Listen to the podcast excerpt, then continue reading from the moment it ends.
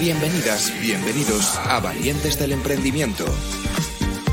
El podcast en el que repasamos las noticias más relevantes de la semana, publicadas en la revista digital Valientes Emprendedores y las difundidas en nuestro canal de Twitch. Dirige y presenta Faustino Sánchez Guindo. Comenzamos, valientes.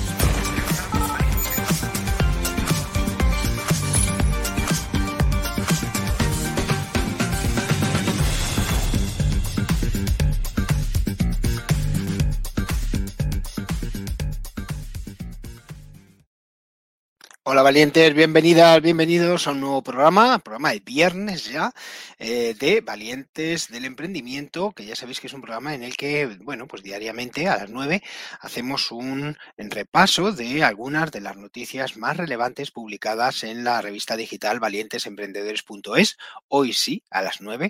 Eh, ayer ya sabéis que como eh, volvimos del Valencia Digital Summit, pues al final emitimos por la tarde, pero, pero bueno, hoy ya sí, en el horario habitual de las 9 eh, y bueno, tenemos un montón de noticias que contar.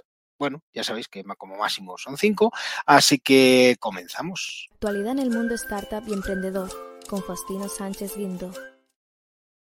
Bueno, pues vamos con la primera noticia. Eh, ya sabéis que en el podcast luego lo ponemos abajo todos los, eh, todos los enlaces eh, para, que, para que podáis enlazar y, leerlo tranquilamente si, si, queréis ampliar información respecto a la que os damos en el podcast. pero bueno, vamos a comenzar con la primera, que es una, mm, es una noticia que nos llamó bastante la atención, ya que os lo voy a deletrear J-U-U-B-R-N. Eh, pues es, un, es una empresa, un estudio hispano-argentino eh, con sede en Madrid y mm, el titular lo que dice es que humaniza al sector inmobiliario fundamentándose en los pilares de la colaboración y el trabajo en equipo. La verdad es que nos llamó bastante la atención cuando nos llegó esta nota de prensa. Eh, ciudades como Bilbao, Valencia, Oviedo, Madrid, Barcelona y Santander, entre otras, son testigos de la huella que esta empresa, JUUBRN, ha dejado en los más de 10.000 metros cuadrados sobre los que han desarrollado la tarea de humanizar eh, sus residencias de estudiantes, una labor que les ha llevado los dos últimos años y que acaba de ver lo que para el estudio hispano-argentino no es más que un comienzo, puesto que ya están manos a la obra con otros trabajos eh, fuera de España, en concreto en Buenos Aires, eh, Punta del Este y Miami. Las principales tareas que enfrentó a esta empresa para las residencias de mi campus eh, fueron la arquitectura de interiores y la elaboración de un proyecto de interiorismo, a través de las cuales focalizó la implantación de una identidad e imagen así como la creación de experiencias que humanicen los edificios en las zonas comunes y los hicieran más empáticos y sensibles. La humanización como factor común estuvo presente en el desarrollo y elección de mobiliario, colores, materialidades y funcionalidades, así como en sumar elementos poco convencionales como murales de artistas para dar vida y color a diferentes espacios.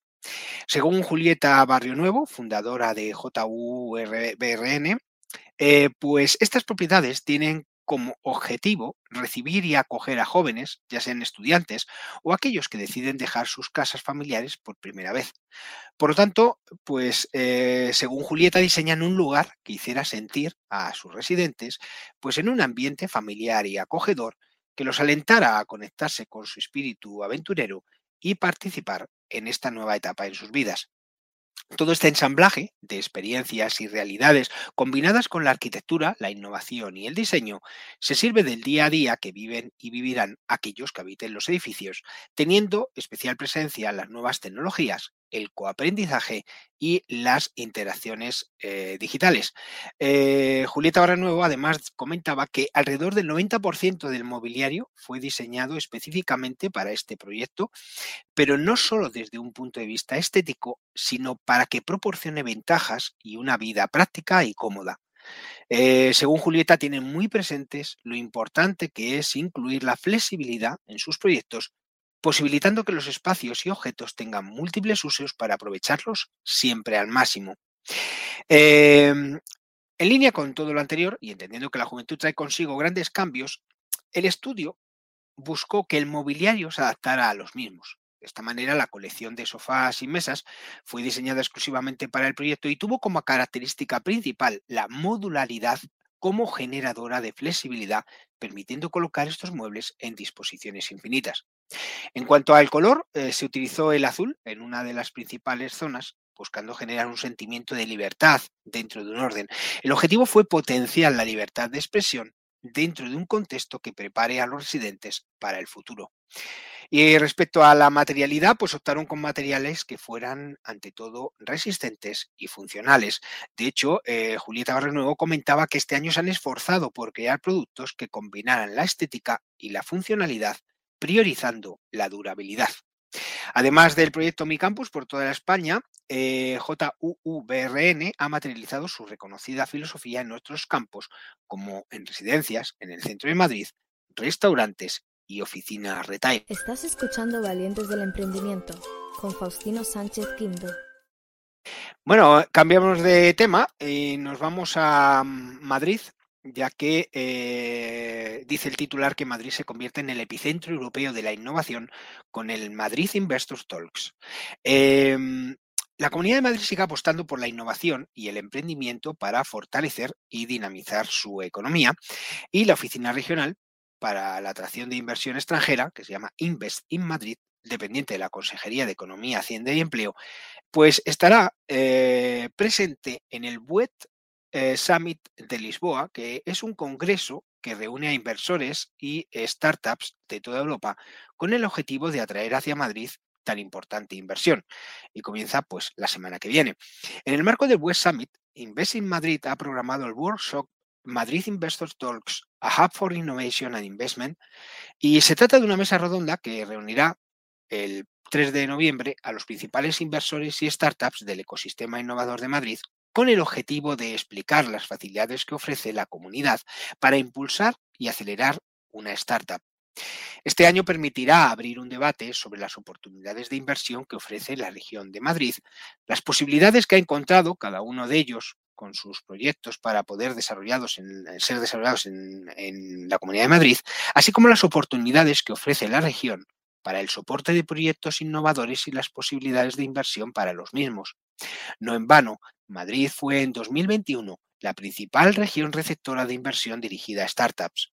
Un total de 2.489 millones de euros provenientes de fondos públicos y privados se invirtieron el año pasado para alumbrar y desarrollar proyectos innovadores de startups.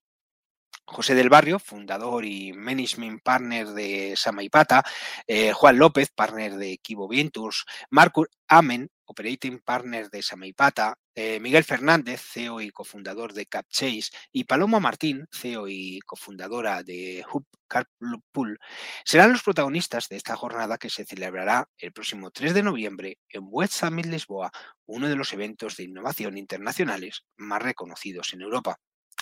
Eh, Rodrigo de la Mota, director general de Inves en Madrid, eh, comenta que este encuentro supone una nueva oportunidad a nivel europeo para mostrar la capacidad que tiene la Comunidad de Madrid de ofrecer un ecosistema innovador e inversor consolidado. De hecho, comenta que Madrid ya se ha consolidado como el hub tecnológico del sur de Europa y eh, de hecho dice que ya somos el cuarto ecosistema de startups en Europa.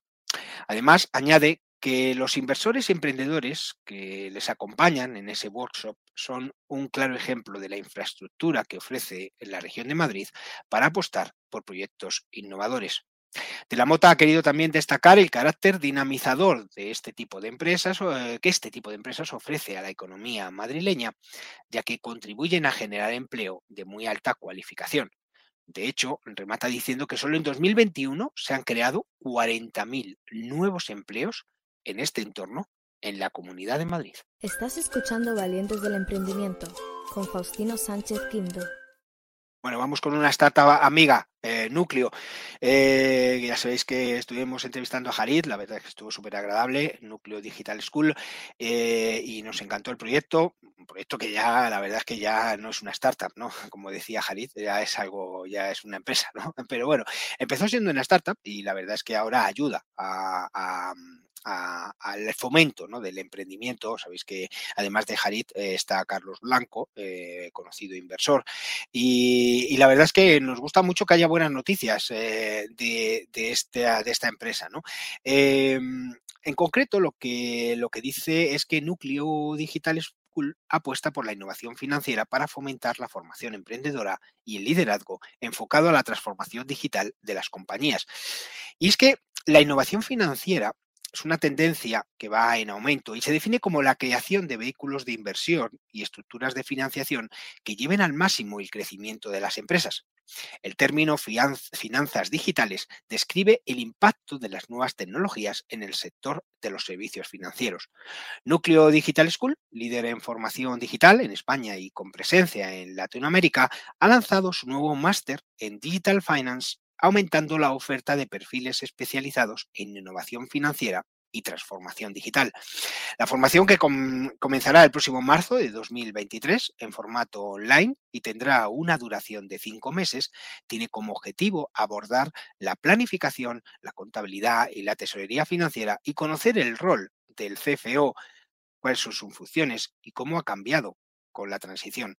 Actualmente este papel se aleja del camino tradicional de la contabilidad y las finanzas para adentrarse en un liderazgo enfocado a la transformación digital de las compañías. El máster eh, permitirá a los alumnos aplicar metodologías ah, ágiles, aprender a levantar capital de una empresa entendiendo las rondas de inversión y los distintos stakeholders y publicar en las métricas y análisis de los datos financieros. Eh, según Ernest Sánchez, que es el Global Head Expert del máster en, Digital Finance, eh, la innovación en el entorno digital ha dejado de estar circunscrita a los departamentos de tecnología y operaciones para abrirse paso y afectar a todas las actividades de la empresa. Las finanzas no son ajenas a esta transformación. De hecho, los CFO y emprendedores de empresas digitales han de estar preparados para aplicar estrategias de financiación alternativa y aplicar métodos de control financiero en todos los sectores. Ernest Sánchez dice que el futuro digital es digital y los profesionales del futuro van a ser también los que tengan los conocimientos financieros adaptados a dicha economía digital. Forbes asegura que todos los negocios en la economía del siglo XXI ya deberían ser negocios impulsados digitalmente. Para 2023 se espera que las inversiones en transformación digital alcancen los 2,3 billones de dólares y solo aumentando desde aquí. La transformación digital de la banca ha impulsado la creación de nuevos productos y modelos de negocio y startup tech para poder atender las necesidades financieras que se presentan y facilitar el acceso transaccional de las organizaciones y los usuarios de distintos servicios financieros. El cambio en los modelos de negocio que viran hacia un entorno ágil y la necesidad de análisis de datos para optimizar los procesos e impactar en los negocios reclaman que el rol del director financiero tenga un papel destacado en estos procedimientos. Después de estudiar el máster en Digital Finance, los estudiantes habrán adquirido los conocimientos necesarios para ocupar diversidad de puestos laborales, dependiendo de su experiencia profesional previa. Puestos como el Chief Financial Officer, el director de innovación financiera, estratega tecnológico y financiero, consultor financiero y de negocio, controller financiero, venture strategic, eh, emprendedor fintech y analista de inversiones en capital riesgo. Estás escuchando Valientes del Emprendimiento con Faustino Sánchez Quinto. Bueno, llega la época ya potente, potente de compras, ¿eh? Em, y la primera tanda nos viene con el Black Friday. Em, bien, eh, em, publicamos un, estudio que dice eh, cómo eh, vender más en el Black Friday con campañas de email y SMS eh, que viene recogido en un ebook gratuito eh, de la plataforma de email marketing Acrelia. Eh, y este ebook recoge los mejores tips para estar preparados para el Viernes Negro. Em, y es que de Estados Unidos a todo el mundo y de un viernes de finales de noviembre a un mes de descuentos. La verdad es que así ha evolucionado en los últimos años la que ya es por derecho propio la gran campaña de consumo global. La verdad es que el viernes negro se alarga mucho más que un viernes. Eh, su cercanía a la Navidad y el boom del e-commerce pues han convertido al Black Friday en uno de los momentos más esperados para el comercio mundial que ofrece a los consumidores ofertas y descuentos para actividad para anticipar sus compras navideñas. La viralidad del Black Friday hace que consumidores y empresas se sumen al Viernes Negro y conviertan noviembre en el mes de las ofertas. Según Acrelia, son tres los motivos principales para participar en la campaña. El primer motivo es que los clientes están más receptivos. El segundo es una oportunidad de vaciar el stocks. Y el tercero es preparar el camino para la campaña de Navidad. En definitiva, una forma de acabar el año con las ventas por todo lo alto. Una de las claves del éxito pasa por conseguir que las ofertas sean atractivas y para ello es necesario determinar qué descuentos ofrecer. Desde Acrelia apuestan por buscar el equilibrio entre dos tipos de oferta. La principal, con un gran descuento, y otras menores, pero igualmente atractivas. A continuación, hay que identificar eh, al público objetivo de estas ofertas. Cuando se envían los emails y SMS comunicando los descuentos, se puede segmentar a los clientes para asegurarnos de que llega a los más receptivos. Poner todo ello en un calendario facilitará la planificación y ejecución de la campaña. Según Acrelia, estas eh, serían las fechas y acciones clave. Primero, dos semanas antes hay que enviar campañas inspiradoras y una semana antes se hacen envíos para generar expectación.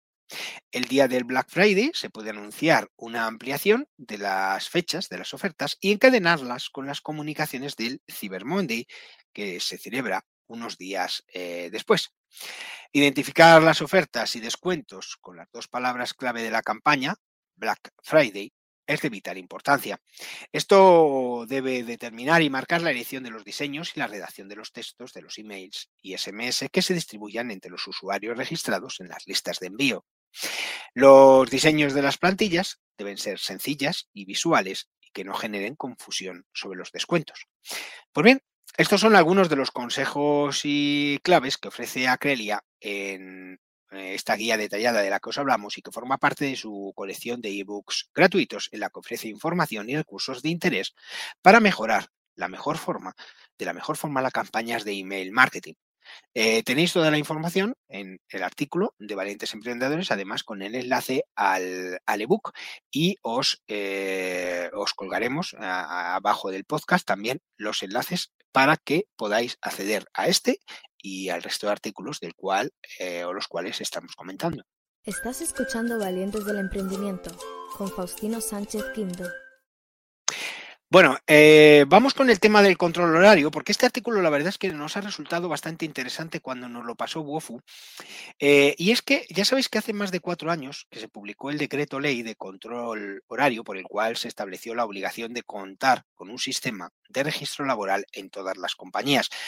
sin embargo, a día de hoy todavía hay una serie de errores, eh, falsas creencias o mitos que giran en torno a esta ley. Y desde Wofu, que es una startup especializada en la digitalización de la gestión del tiempo de los empleados, se analizan los mitos y verdades que rodean al control horario. Primera pregunta, ¿se pueden controlar con cámaras? Sí, se puede controlar con cámaras, pero siempre y cuando haya un consentimiento explícito por parte del trabajador. Este consentimiento se puede reflejar o bien en el mismo contrato o mediante un documento aparte. Otro tema, la pausa del café no se contabiliza. Bueno, depende. Los descansos para tomar café o fumar un cigarrillo se pueden contabilizar o no. Esto es algo que pueden decidir las compañías si contabilizar o no como parte de la jornada laboral estas pausas. Siguiente tema. No es compatible con la flexibilidad laboral. Según Wofu, esto es falso. Una de las dudas más extendidas es si el control horario es compatible con la flexibilidad laboral. Y sí, está establecido que el registro de horas de trabajo se aplica a todos los sectores profesionales, trabajadores y empresas, siempre y cuando estén incluidos en el ámbito de aplicación del artículo 1 del Estatuto de los Trabajadores. Se incluye también a los trabajadores móviles, comerciales, temporales y trabajadores a distancia. Siguiente punto. En las empresas pequeñas no es necesario el control horario. Falso. El registro de jornada es obligatorio por ley para todas las empresas con independencia de su tamaño o sector de actividad. Siguiente frase hecha, el personal directivo tiene que fichar. Falso también. Aquellas relaciones laborales de carácter especial recogidas en el artículo 2 del Estatuto de los Trabajadores, como es el personal directivo y cargos de dirección, están exentos de registrar su hora de entrada y salida. Sin embargo, el personal de confianza o mandos intermedios, aún con régimen de libre disponibilidad, sí que deberán registrar su jornada laboral. Siguiente frase. El registro horario mejora la productividad de la empresa. Verdadero. El hecho de saber a ciencia cierta cuáles son los horarios de nuestros empleados nos puede servir para detectar prácticas obsoletas y solventar problemas organizativos que estén mermando el potencial de los profesionales. Todas estas eh, frases y respuestas de WOFU lo tenéis, ya sabéis, en valientesemprendedores.es. Estás escuchando Valientes del Emprendimiento con Faustino Sánchez Quinto. Bueno, vamos con la, con la, última, con la última noticia de hoy. Eh, y eh, habla de NIM Genetics, que se certifica como B Corp, acreditando así su generación de impacto social y medioambiental eh, positivo. NIM Genetics eh, se ha convertido en la primera empresa de diagnóstico genético humano del mundo en conseguir certificarse como B Corp, acreditando así su generación de impacto social y medioambiental positivo a través de su actividad. La multinacional biotecnológica española entra así a formar parte de la comunidad de empresas a nivel mundial pertenecientes al movimiento B Corp, cumpliendo con exigentes estándares sociales, ambientales y comunitarios. Realizar su actividad con el propósito de dejar huella ha sido el aliciente de la biotecnológica para embarcarse de forma proactiva en la consecución de esta acreditación, cuyo cumplimiento debe demostrarse cada tres años. Eh, pues bien, la verdad es que, según eh, comenta Enrique eh, Samper, para toda la familia Ningenetics, tanto empleados como accionistas como colaboradores, es un placer entrar a formar parte de la familia Bicorp, es un movimiento de empresas que están liderando la transformación de la economía global para beneficiar a todas las personas y al planeta.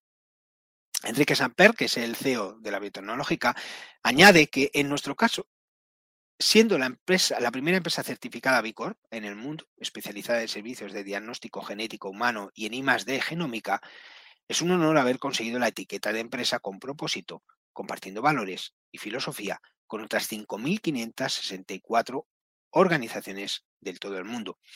A nivel mundial, más de 200.000 empresas se han registrado a la evaluación de impacto B, pero solo un 3% han logrado convertirse en B Corp. Esto da relevancia de la importancia de lo que ha conseguido esta empresa. En cifras españolas, de hecho, solo 179 empresas han superado los exigentes requisitos de evaluación que exige B Corp. Y por eso, pues Enrique Samper mantiene que ser una empresa Bicor implica que están comprometidos y motivados para generar el mayor impacto positivo posible en la sociedad a través de su actividad, mientras cuidan de una manera amplia a todas las personas relacionadas con la empresa, ya sean clientes, pacientes, trabajadores, partners o inversores. Y cómo no, también resalta que cuidan del medio ambiente porque no hay un planeta B conocido donde podamos vivir millones de personas. Por su parte, Pablo Sánchez, director ejecutivo de Villap Spain, afirma que están encantados de dar la bienvenida a NIM Genetics eh, a la comunidad de Bicorp. De hecho, comenta Pablo que esta comunidad trabaja para reducir la desigualdad, respetar y regenerar el medio ambiente, fortalecer las comunidades y crear empleos de alta calidad con dignidad y propósito. Eh, por tanto, bueno, pues NIM Genetics es un nuevo miembro de la comunidad Bicorp, demostrando con su ejemplo cómo se pueden alcanzar estos resultados. Y es que lo que comenzó como un proyecto ambicioso en 2017 con las primeras evaluaciones sobre su actuación a nivel social, laboral y medioambiental, pues ha hecho realidad gracias al esfuerzo de todo el equipo de la biotecnológica española y al firme objetivo de redefinir el sentido del éxito empresarial. Un éxito que se mide no solo por los beneficios económicos, sino también por el bienestar de las personas, las comunidades y el planeta. Así el movimiento B Corp pretende que todas las compañías compitan por ser no solo las mejores del mundo, eh, sino sobre todo las mejores para el mundo. Eh, en este sentido, el CEO de Ningenetis señala que, en su caso, eh, además crean un tipo de valor social especial, que es el biomédico, proporcionando los diagnósticos genéticos y genómicos más avanzados a decenas de miles de pacientes al año.